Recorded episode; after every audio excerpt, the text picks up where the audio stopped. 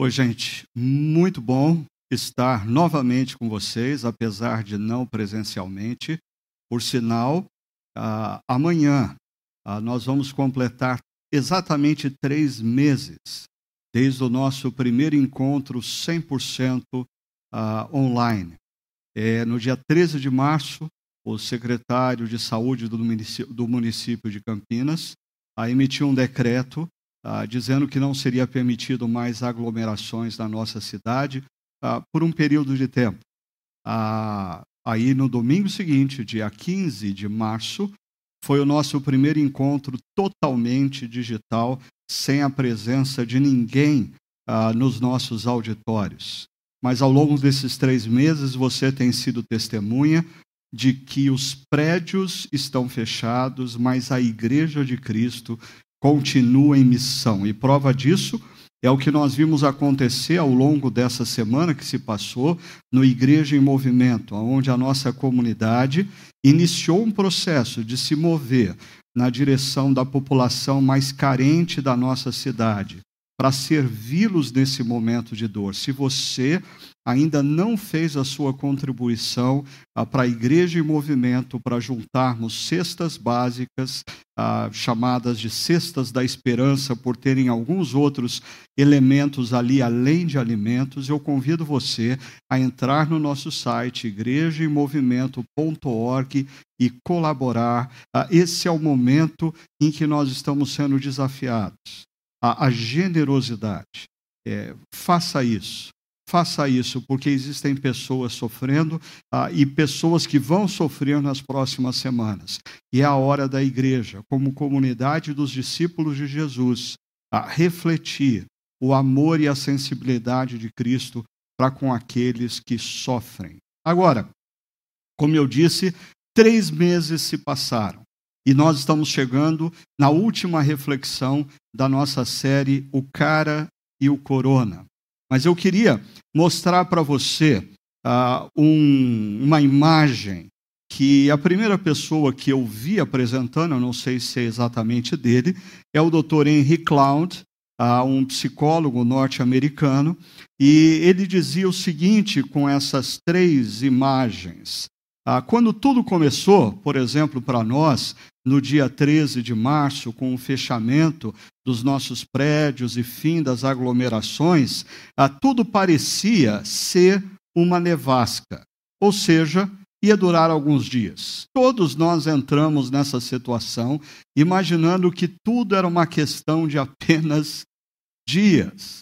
Ah, quem já morou no hemisfério norte sabe que quando você a sua cidade, a sua região é alvo de uma nevasca, ah, durante dois, três dias, escolas ficam fechados, fechadas, comércio fica fechado, ruas ficam fechadas, ah, e depois logo tudo passa. É uma questão de dias. No entanto, na medida em que as coisas foram acontecendo, nós nos deparamos com uma outra imagem e nós começamos a nos convencer de que nós não estávamos diante de uma nevasca, mas nós estávamos diante de um inverno.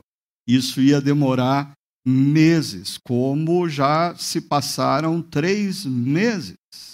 No entanto, estudiosos, pensadores, pesquisadores nos trazem uma triste notícia aí já se começa a ponderar de que nós estamos nem numa, no meio de uma nevasca, nem no meio de um inverno, mas nós estamos adentrando numa espécie de era do gelo, ou seja, o, o, momento que nós estamos vivendo, ele vai durar até que venha por exemplo, uma vacina, e essa vacina, bem possivelmente, não venha antes de um ano, um ano e meio, dois anos, ah, nada vai voltar à normalidade como nós a conhecemos no passado.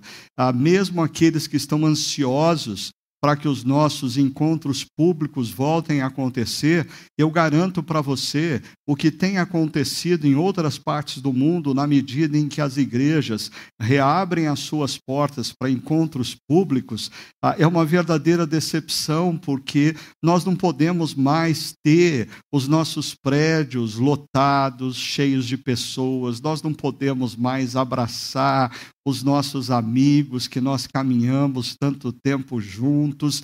Ah, muitas igrejas que tiveram a sua reabertura ah, ah, relatam a, a decepção de alguns dos seus participantes. Por quê? Porque o mundo mudou com essa pandemia. E aí, existem duas formas de você reagir a tudo isso que está acontecendo. A primeira forma é com resistência, é negacionismo, é você ou colocar a cabeça ah, dentro da terra como um avestruz, ah, na expectativa de que em algum momento você vai tirar a cabeça para fora e tudo vai ter passado. Desculpa, isso não vai acontecer.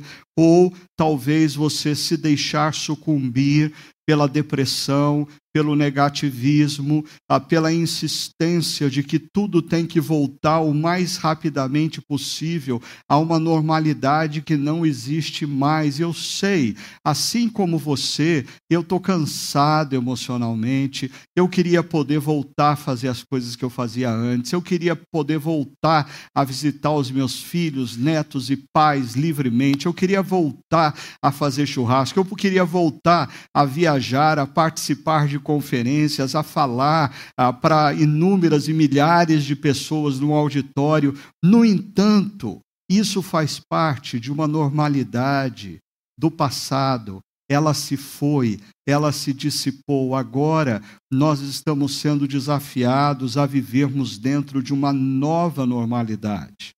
E essa nova normalidade demanda de nós ah, não conformismo na essência uh, equivocada da palavra, mas uh, uma adaptação, uma flexibilidade generosa a essa nova situação.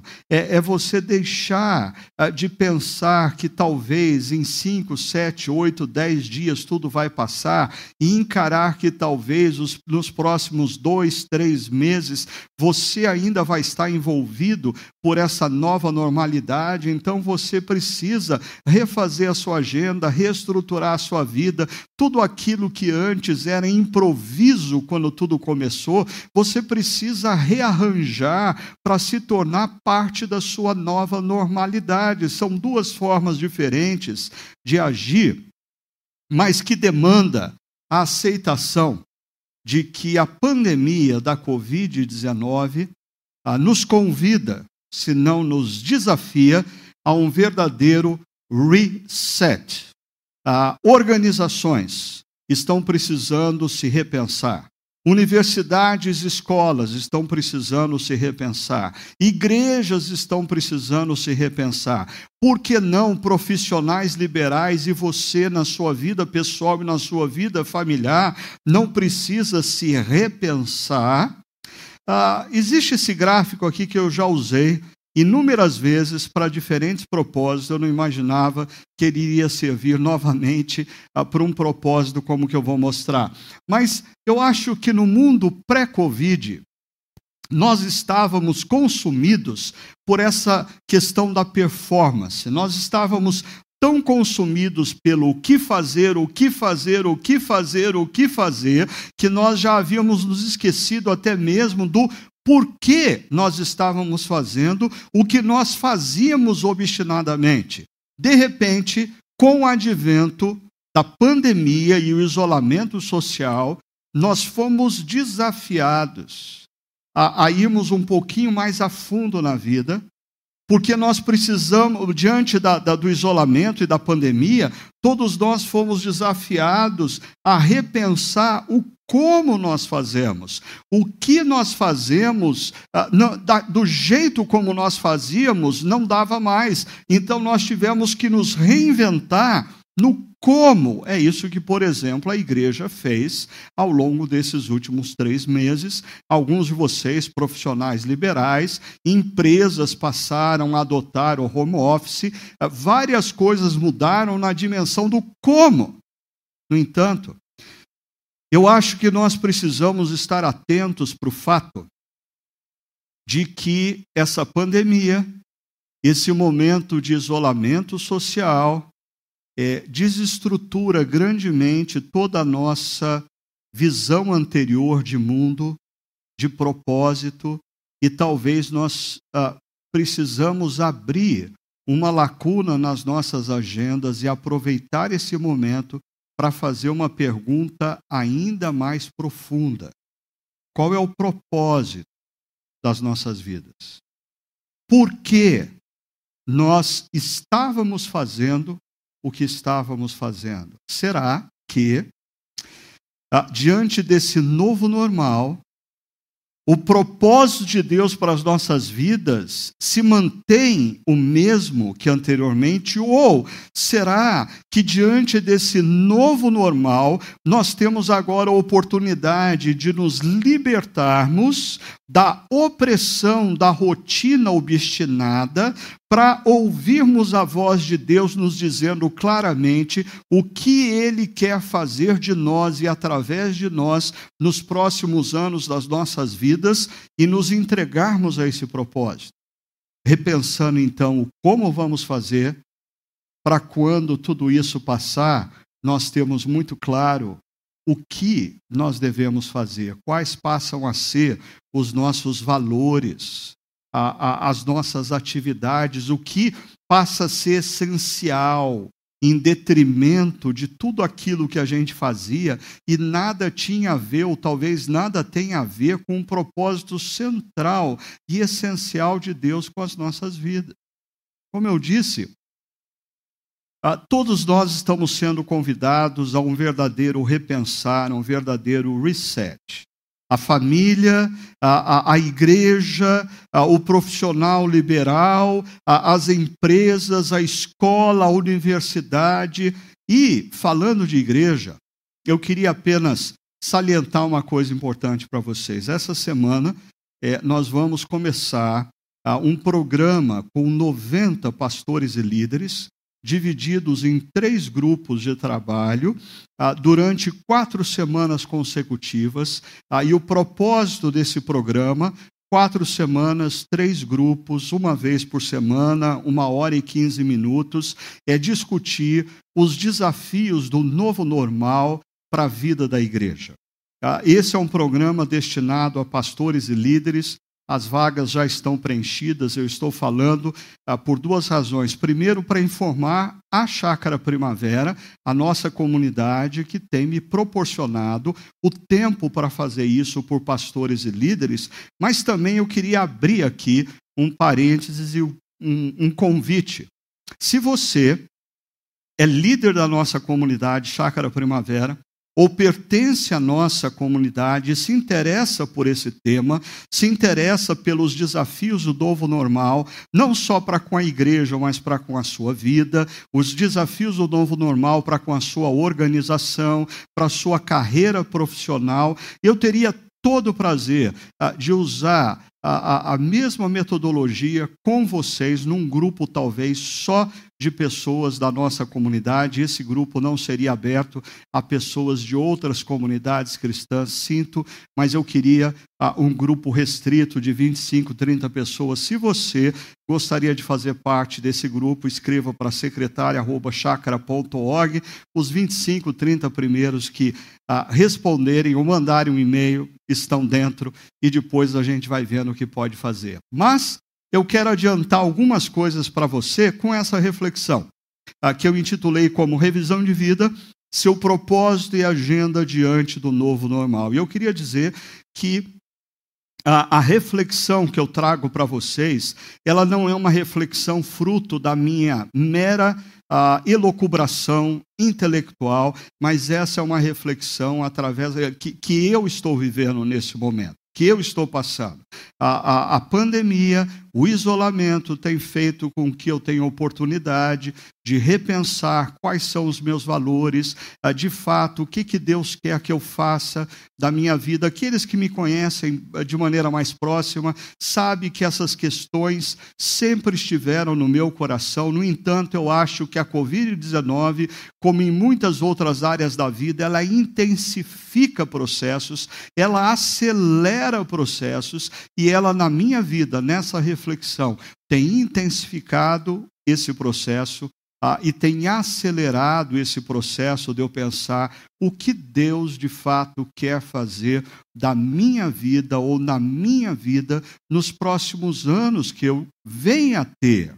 Agora, eu convidei o apóstolo Paulo para mais uma vez me ajudar nessa reflexão porque nada melhor do que nós uh, mergulharmos na sabedoria milenar que a Bíblia nos traz através do apóstolo Paulo para saber quais são os passos que nós precisamos dar e o que nós precisamos considerar quando o assunto é revisão de vida. E dois textos, ou em dois textos da carta aos Filipenses, Paulo trata acerca disso. O primeiro deles é Filipenses capítulo 1, do verso 9 a 11. O segundo é Filipenses 3, do verso 13 a 14. E eu vou primeiramente para esse de Filipenses 1, de 9 a 11. Leia comigo. Esta é a minha oração que o amor de vocês aumente cada vez mais em conhecimento e toda percepção, para discernirem o que é melhor, a fim de serem puros e irrepreensíveis até o dia de Cristo, cheios do fruto da justiça, fruto que vem por meio de Jesus Cristo, para a glória e louvor de Deus. Ah, ok? Vamos uh, primeiro mergulhar em Filipenses 1 e depois a gente vai para Filipenses 3. O texto começa com o apóstolo Paulo pontuando acerca da oração. A oração é uma temática constante de Paulo nessa carta. Você vai encontrar Paulo falando que ora uh, pelos filipenses no início, no meio e no fim dessa carta. Oração é uma prática constante de Paulo e recorrente tema nessa carta.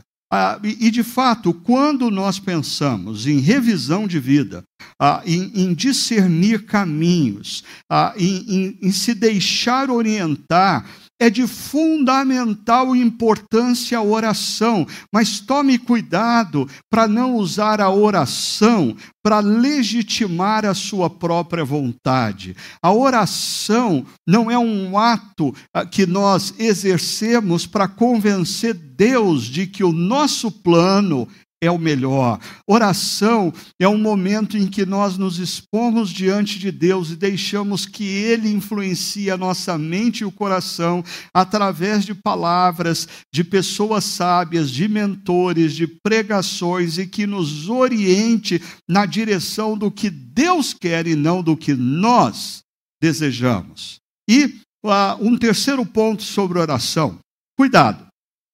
Oração não deve ser desculpa para a omissão. Ah, deixa eu dar um exemplo disso. Tem gente que, ah, assim, coisas tolas, como ah, vai comprar ah, um carro novo e aí fica em dúvida se deve ou não deve comprar. Aí ele vai para casa e diz: Eu vou orar. Aí ele demora seis meses para decidir. Quando ele volta na concessionária, aquele carro foi vendido e ele diz assim: Ah, foi vontade de Deus que eu não comprasse. Não, isso foi uma mera omissão da sua parte. Por detrás da oração, você se escondeu na sua covardia e omissão atrás do conceito da oração.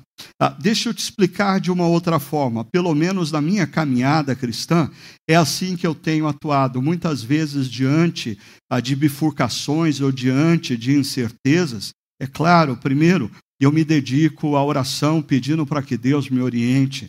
Ah, segundo, ah, eu ah, converso é, com mentores sábios e os meus mentores eles não mudam conforme a minha conveniência. Ah, alguns deles eu os tenho há, mais de 30 anos na minha caminhada. Eles conhecem a minha vida. Ora eles disseram coisas que me agradavam, ora eles me disseram coisas que não me agradavam, mas eu louvo a Deus ah, pela vida e pela palavra deles. Agora, mesmo assim, existem momentos em que, orando, consultando sábios, ah, eu, eu olho diante da minha, eh, das possibilidades e, e eu não tenho uma clara certeza do caminho a seguir. Aí, nesse momento, eu acho que Deus me deu capacidade de reflexão para mensurar algumas coisas, e aí eu digo para Deus: Deus, o Senhor sabe que eu tenho feito o possível,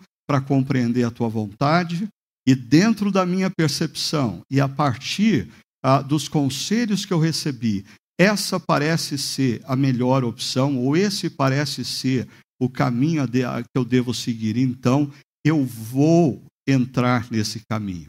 Se porventura eu estou equivocado, se porventura eu não conseguir ouvir a sua voz, que o Senhor me impeça de entrar nesse caminho. Mas entenda que eu estou fazendo o que eu entendo ser o certo à luz do que o Senhor está dizendo a mim.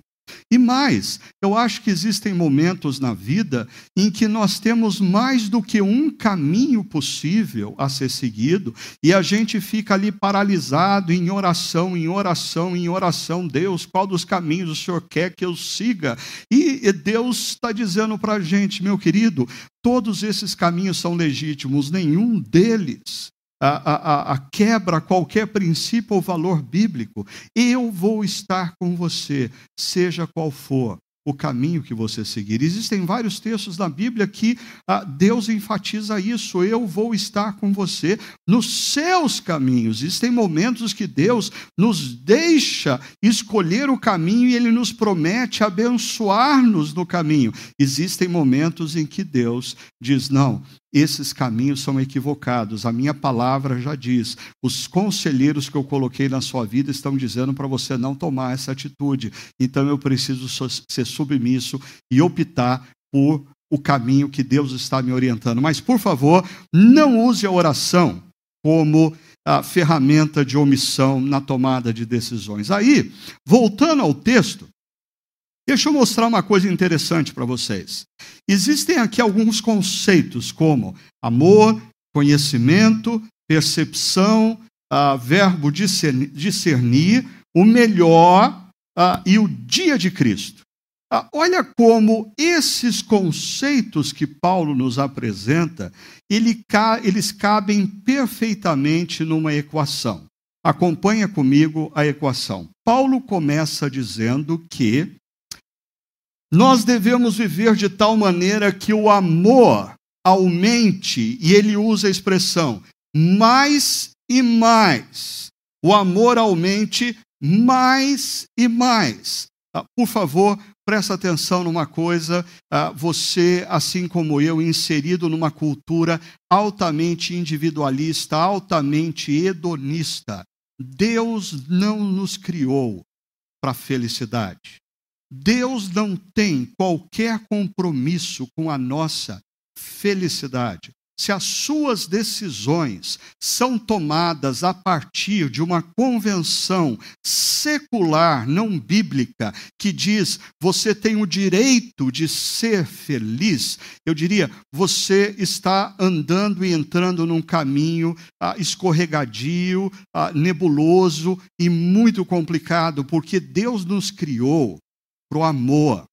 Deus, ao longo das nossas histórias, Deus está constantemente tentando nos ensinar a amar nos nossos relacionamentos com amigos, no casamento. Nós não nos casamos para sermos felizes, nós casamos para aprendermos a amar. E essa é a razão de tanta frustração, de tanto divórcio. Pessoas adentram no casamento querendo fazer do outro matéria-prima da sua realização pessoal. Ah, quando os filhos vêm, e aí eu entendo por que tanta resistência de de alguns casais para com filhos, porque filhos atrapalham a nossa individualidade. Filhos fazem a gente romper com as nossas zonas de conforto. Filhos demandam que nós alteremos os nossos planos individuais ah, para que eles sejam cuidados. Mas esse é um processo sábio de Deus, nos estimulando sempre a amar, a amar, a amar, e o amor crescer.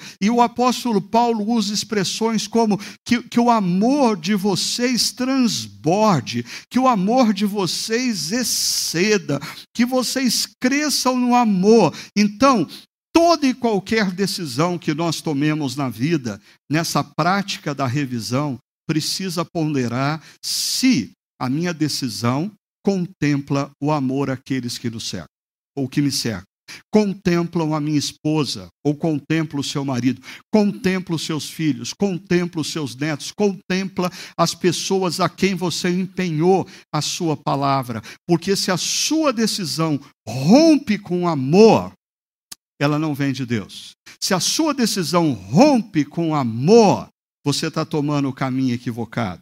Mas a nossa equação continua ah, quando Paulo fala que o amor deve aumentar mais e mais ah, e, e, e, e elevado à potência do conhecimento, é a palavra que aparece aí ao lado, paralelamente de outra que eu vou colocar há pouco. Conhecimento. O conhecimento, o conteúdo bíblico, ah, faz com que ah, eu perceba princípios e valores essenciais na tomada das minhas decisões pessoais. Eu não posso tomar decisões, a minha revisão não pode ter decisões que vão na contramão do que Deus diz claramente na Sua palavra. Então, se Deus diz que nós devemos nos submeter mutuamente, se Deus diz que nós devemos nos amar uns aos outros, se Deus diz que a opção A é verdadeira e legítima e a opção B é equivocada e errônea, eu não tenho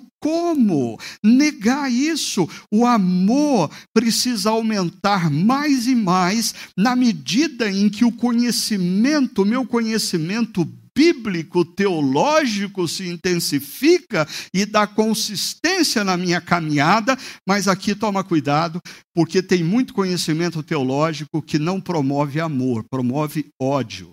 E eu diria para você, se, se o conhecimento teológico que você ah, tem buscado, tem intensificado em você o ódio e não o amor a Deus e ao seu semelhante, cuidado, esse conhecimento teológico é disfuncional, para não dizer demoníaco, porque na medida em que você conhece mais e mais a Deus, que é amor, o reflexo disso na sua vida tem que ser a capacidade de amar mais e mais a Deus acima de todas as coisas e mais e mais o seu semelhante como a você mesmo.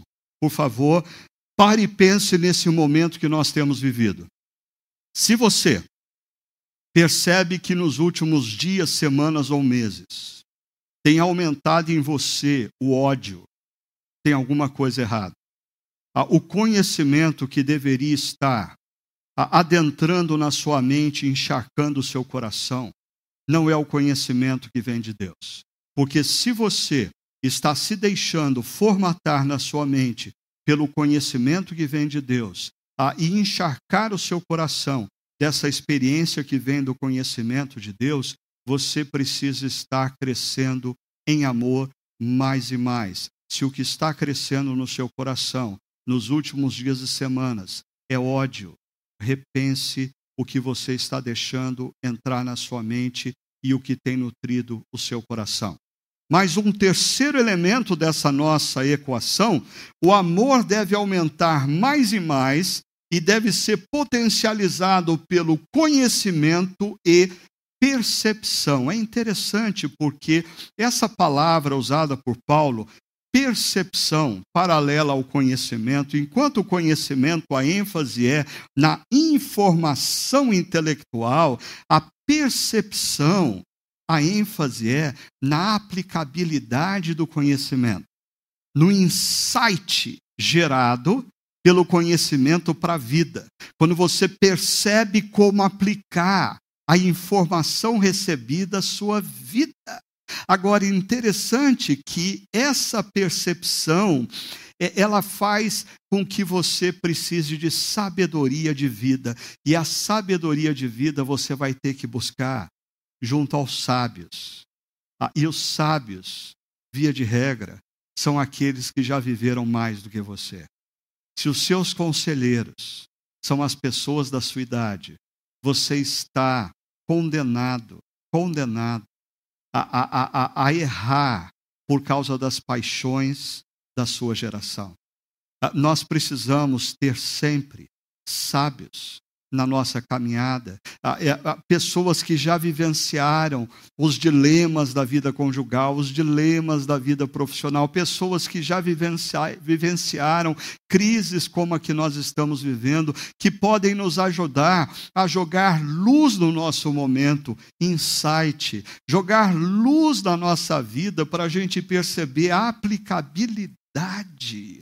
Isso é claro, envolve mentoria, e eu sempre gosto de dizer que a mentoria ela tem duas dimensões, a mentoria direta e a mentoria indireta. Eu tenho mentores, como eu já mencionei, pessoas que acompanham a minha vida nos últimos uh, 15, 20, alguns deles há 30 anos. Eles conhecem os meus movimentos, eles já ouviram das minhas emoções, eles sabem perceber os meus momentos de euforia equivocada ou de crise flertando com a depressão, para me ajudar e para me confrontar e para me dizer sempre a verdade. Agora, existe a mentoria ah, que esse ano não deveria estar aqui, a mentoria indireta, que tem a ver, por exemplo, com ah, a minha relação com escritores como Eugene Peterson e Henry Nowen. Eu nunca tive o prazer de conhecê-los pessoalmente, mas por muitos anos eles foram espécie de mentores à distância. Eu, eu, eu, eu procurei me nutrir através dos pensamentos sábios deles. Então, fica aí a dica agora. Perceba como o conhecimento com a percepção potencializa a transformação das nossas vidas na direção do amor, do amor a Deus acima de todas as coisas e ao próximo como a nós mesmos, gerando discernimento. Ah, o texto fala de ah, para que a gente possa discernir o melhor. Isso tem a ver com discernir o caminho, o discernimento do melhor caminho, discernimento do caminho certo e genuíno, discernimento do caminho que vai ser valoroso, porque uma coisa é você tomar um caminho pensando na sua felicidade, pensando na sua suposta, no seu suposto prazer. Perceba, outra coisa é você tomar o caminho que vai fazer diferença na vida daqueles que te cercam e da sua geração. Deixa eu me falar um pouquinho mais sobre isso, porque me preocupa o fato de que nós estamos inseridos numa cultura ocidental na qual, como eu tenho dito, a autonomia é um Deus acima de todas as coisas. O prazer talvez seja Deus ao lado do Deus autonomia. Ah, e essa busca desenfreada pela felicidade tem feito com que, principalmente, muitos jovens, mas não restrito a eles, façam opções na vida sempre buscando a felicidade imediata, o prazer imediato, e fazem isso de maneira autônoma autônoma, sem se submeterem ao conselho e orientação de qualquer sábio ou conselheiro. Isso vai levar com que uma geração se precipite em caminhos errados, porque deixa eu dizer uma coisa: quando eu leio as Escrituras, a grande maioria, ou talvez a totalidade, dos homens e mulheres usados por Deus, eles não foram convidados a entrarem num caminho que lhes traria felicidade e prazer. Eles foram desafiados a entrarem num caminho aonde eles iriam ser ah, experimentados na submissão a Deus e na confiança de que Deus sabe o que faz. E a consequência disso foi a bênção de outros. Ah, me prove que Moisés aceitou o desafio de Deus porque era a grande realização dele a dirigir aquele povo teimoso ao longo de 40 anos no deserto. Me diz que outros homens e mulheres de Deus na história se renderam ao convite ou ao desafio, ao chamado de Deus, porque aquilo seria prazeroso, porque aquilo traria felicidade. Me desculpe, nós estamos formatando as nossas decisões a partir de conceitos da filosofia secular. Nós não estamos pautando as nossas decisões nessa revisão de vida a partir de valores e preceitos da palavra de Deus. Perceba, tudo isso deve culminar no dia de Cristo. O apóstolo Paulo diz que o nosso amor deve se multiplicar, elevado à potência do conhecimento e da percepção, da aplicabilidade da palavra de Deus, gerando discernimento acerca do caminho que nós devemos seguir, e esse caminho que nós devemos seguir vai nos levar no dia de Cristo à celebração. Por quê? Porque nós vamos poder apresentar a Deus. Normalmente, esses conceitos puros e irrepreensíveis são associados a, a uma santidade moral. Mas pense agora se os nossos caminhos não se tornam impuros e repreensíveis quando nós os tomamos baseado na nossa mera felicidade, no nosso, no nosso próprio prazer, ao invés de tomarmos os caminhos puros e irrepreensíveis que são aqueles vinculados ao que Deus quer que nós façamos, ao chamado de Deus para as nossas vidas. Ainda, o texto diz que nesse dia de Cristo, nós vamos nos apresentar cheios do fruto da justiça. Fruto da justiça. Ah, mas o, fruto da justiça só vem quando você ah, toma na sua vida decisões sérias, comprometidas com o amor, que aumenta mais e mais, o conhecimento dos valores e princípios de Deus, somado à aplicabilidade, à sabedoria de vida que outras pessoas são usadas por Deus para te oferecer, e assim tomando os caminhos que você deve tomar.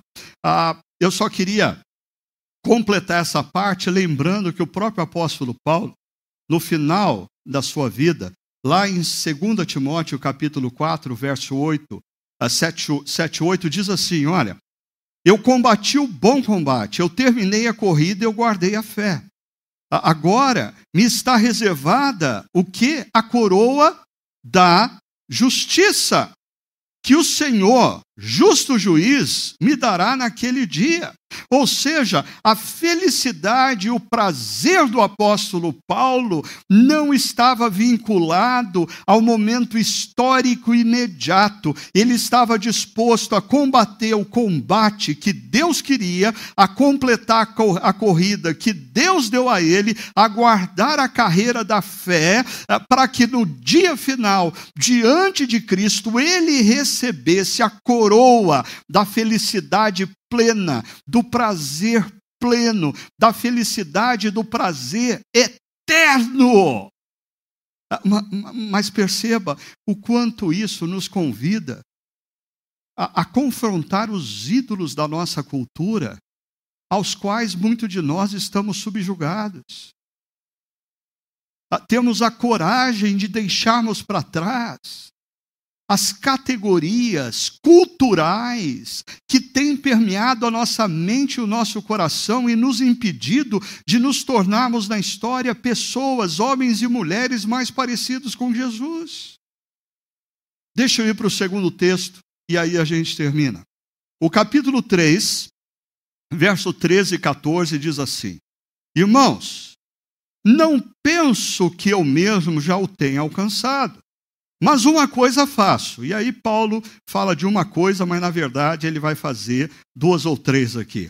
Ah, Esquecendo-me das coisas que ficaram para trás e avançando para que as que estão adiante, prossigo para o alvo, a fim de ganhar Olha aí mais uma vez o conceito. A fim de ganhar o prêmio do chamado celestial, a felicidade, o prazer eterno e pleno de Deus em Cristo Jesus.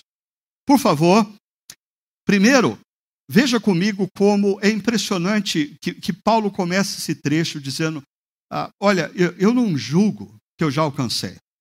Eu acho que uma das grandes características de grandes homens e mulheres é que, independentemente da idade deles e da caminhada e da experiência de vida que eles tenham, eles estão sempre abertos ao aprendizado.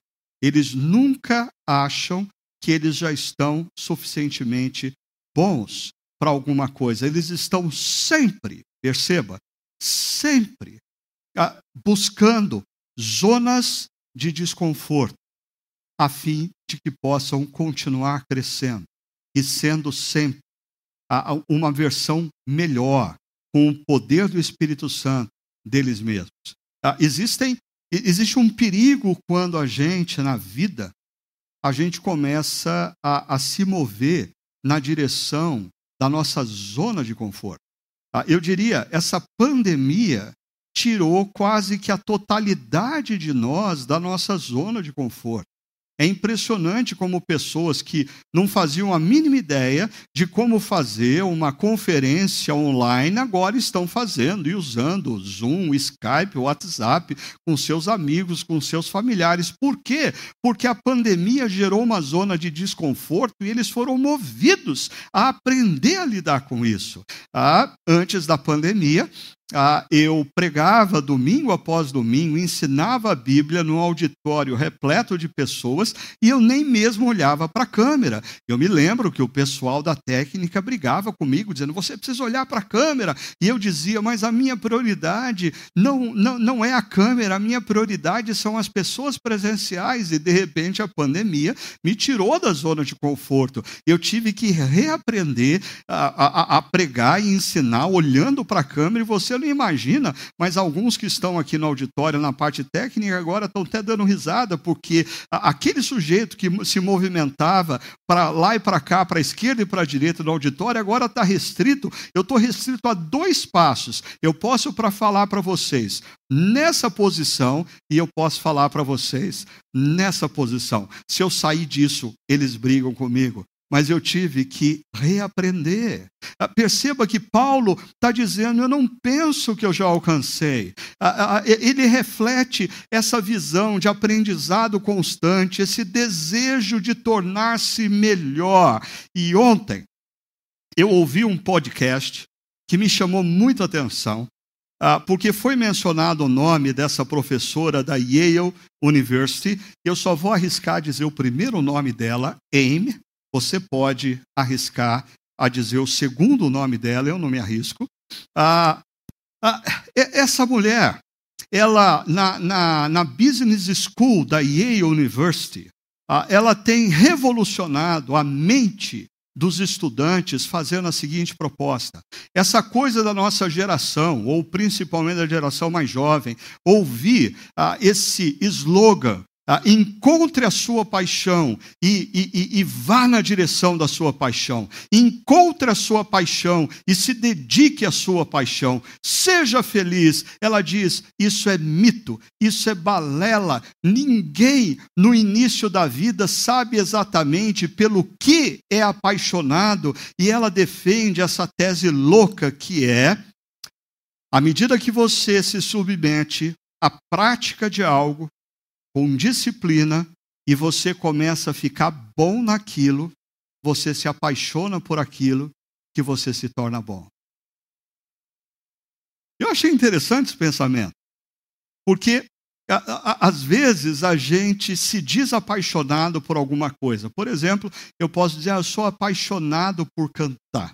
Aí eu começo a cantar e as pessoas começam a tampar o ouvido, aí a torcer o nariz, aí eu começo a me frustrar e eu não recebo convites como a Valéria para cantar ah, para cima e para baixo em outras igrejas. Ah, muito dificilmente, depois de 5, 8, 10 anos, eu vou dizer para você que eu sou apaixonado por cantar. Por quê? Porque o fato de eu não conseguir me aperfeiçoar em algo ah, dilui esse mito do que eu chamava de paixão. Mas você já percebeu que o contrário também é verdadeiro?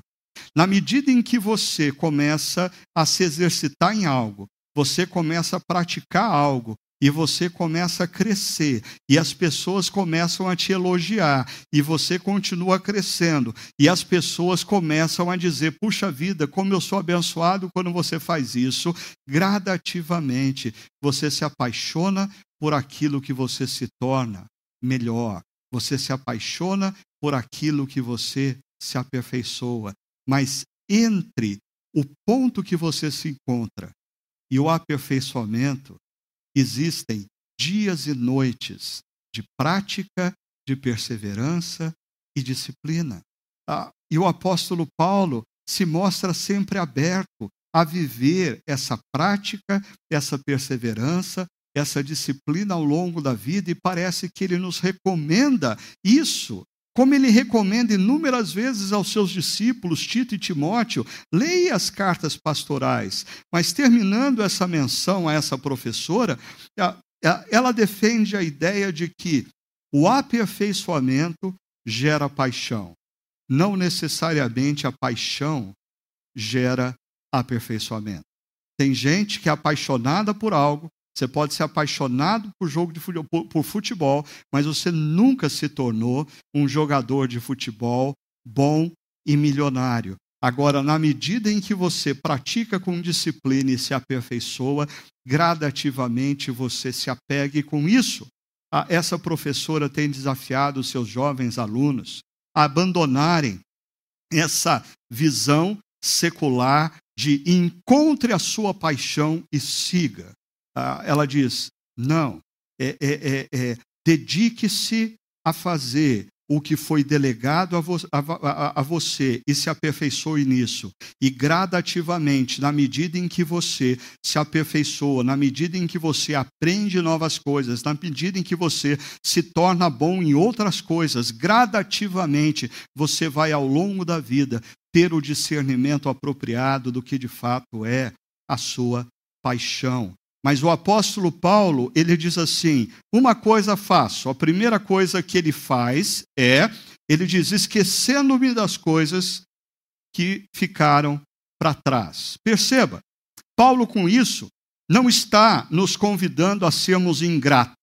E aqui a gente já viu, nessa caminhada do Cário Corona, o quão importante na oração é a gratidão. Nós precisamos olhar para o passado, identificar o que Deus fez, para sermos gratos a Deus. Isso nos renova. A gratidão pelo passado renova a nossa confiança diante dos desafios no presente. Foi isso que a gente disse há pouco. Então, não é uma questão de ingratidão a Deus ou a pessoas, nem mesmo é uh, um, um, um, convite a você abrir mão das suas referências. Não, ao longo da história bíblica, constantemente, o povo de Deus é desafiado a se lembrar do que foi dito na lei, o que foi dito pelos profetas, o que foi dito pelos apóstolos. Então, se esquecer do que fica para trás, nada tem a ver com abrir mão das suas referências e também uh, da gratidão pelo que aconteceu.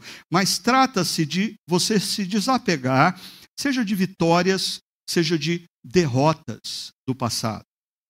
Uh, eu, eu acho que tem pessoas que, diante dessa pandemia, têm resistido grandemente a esse reset. Por quê? Porque elas eram bem-sucedidas no que elas faziam e como elas faziam.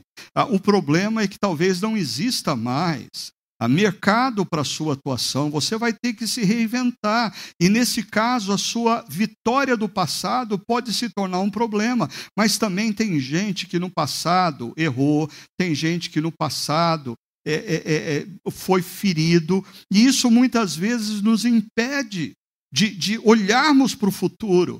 A, a, a, as marcas as amarguras, as feridas do passado, às vezes nos escravizam para vivermos o futuro. E o apóstolo Paulo está dizendo que ele se esquece do que ficou para trás. Significa abrir-se para o novo ciclo de Deus mais ou menos como acontece com o povo uh, diante da morte de Moisés e da liderança de Josué. É um novo ciclo, se abra para o novo. Ou o povo que vivia no deserto e agora vai viver uh, na terra prometida. Uh, é, é, um novo ciclo. Quando sai da terra prometida e vai para o cativeiro babilônico, é um novo ciclo. E Deus prometeu estar conosco em todos esses ciclos, ah, mas nós precisamos abrir mão do passado, vitórias e derrotas, para vivermos esse novo ciclo. Ah, veja, O livro de Isaías, o profeta, no capítulo 43, diz: Eu gosto muito desses dois versos. Esqueçam o que se foi, não vivam no passado. Vejam, estou fazendo uma coisa nova, ela já está surgindo. Vocês não a reconhecem? Vocês não a reconhecem?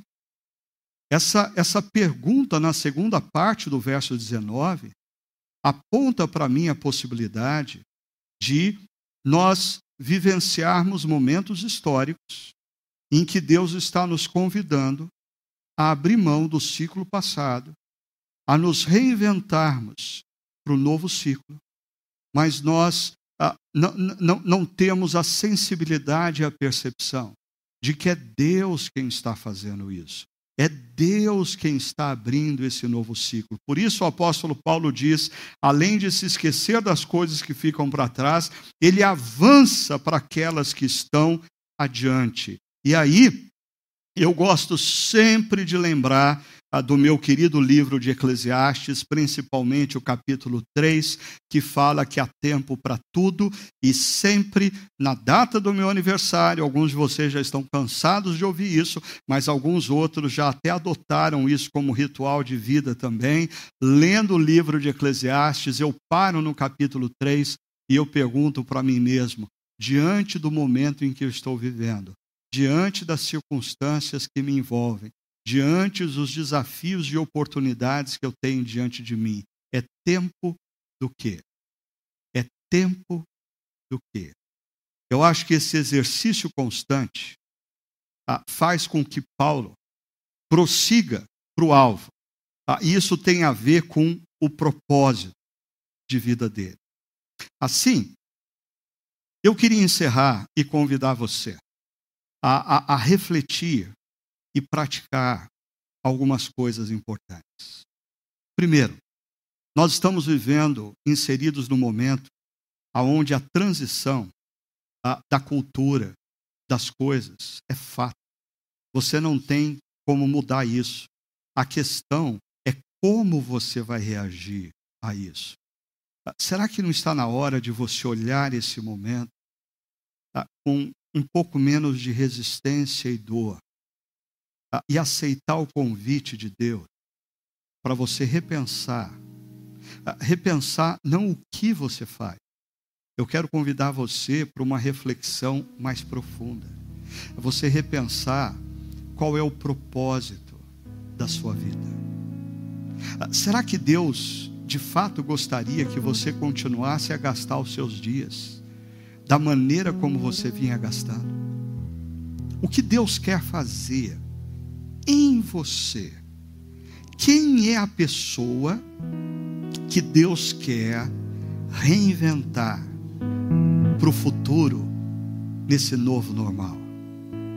Ah, escute Deus. Escute os seus conselheiros. Leia e medite na palavra de Deus. Ah, e, e lembre-se, esse ser reinventado a partir da ação de Deus para o futuro, ele tem que ser atrelado a um projeto onde o amor cresça mais e mais, o conhecimento dos valores e princípios de Deus sejam claros, a submissão a mestres e sábios ensinando a prática desses princípios e principalmente a consequência maior, o discernimento do caminho, do caminho certo a ser seguido, do caminho valoroso a ser seguido. Uma última coisa. Ah, eu sei, nós vivemos numa cultura que imprimiu em nós, ah, de maneira quase a nos subjugar, a, a tomarmos decisões baseado na nossa felicidade e no nosso prazer. Mas que tal você tomar uma decisão baseado no que Deus quer que você seja e faça, porque isso vai conduzir você a fazer parte da história de Deus e no dia final receber a coroa da felicidade e do prazer pleno e eterno das mãos do nosso Deus, Criador e Redentor. Que esse Deus, Criador e Redentor, conduza sua mente e o seu coração nesse momento de reflexão, enquanto vivemos essa pandemia. Deus o abençoe.